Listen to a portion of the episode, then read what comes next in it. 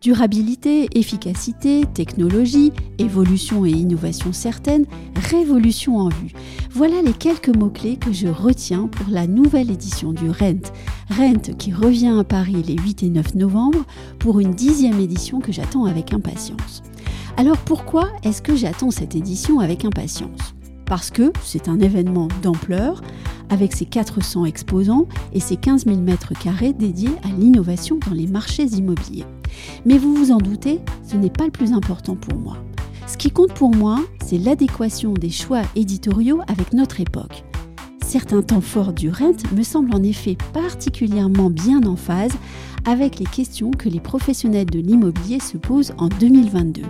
Vous savez, cette année 2022 qui a vu la transition écologique accéder au statut de question légitime et pressante, cette année 2022 qui a aussi vu la question des technologies provoquer des débats importants et sensibles sur le terrain.